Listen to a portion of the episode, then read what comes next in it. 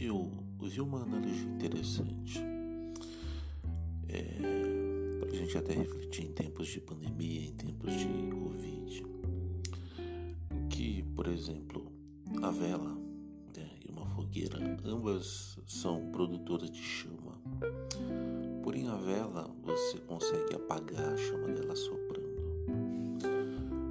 É, no caso da fogueira, quando você assopra, quanto mais você assopra, mais, ela, mais o fogo fica forte. E a reflexão que acabou gerando é quem que somos nós em tempos de pandemia? Nós somos uma vela ou nós somos uma fogueira? Nós somos alguém que apaga com um sopro ou nós somos alguém que fica mais forte com esse sopro?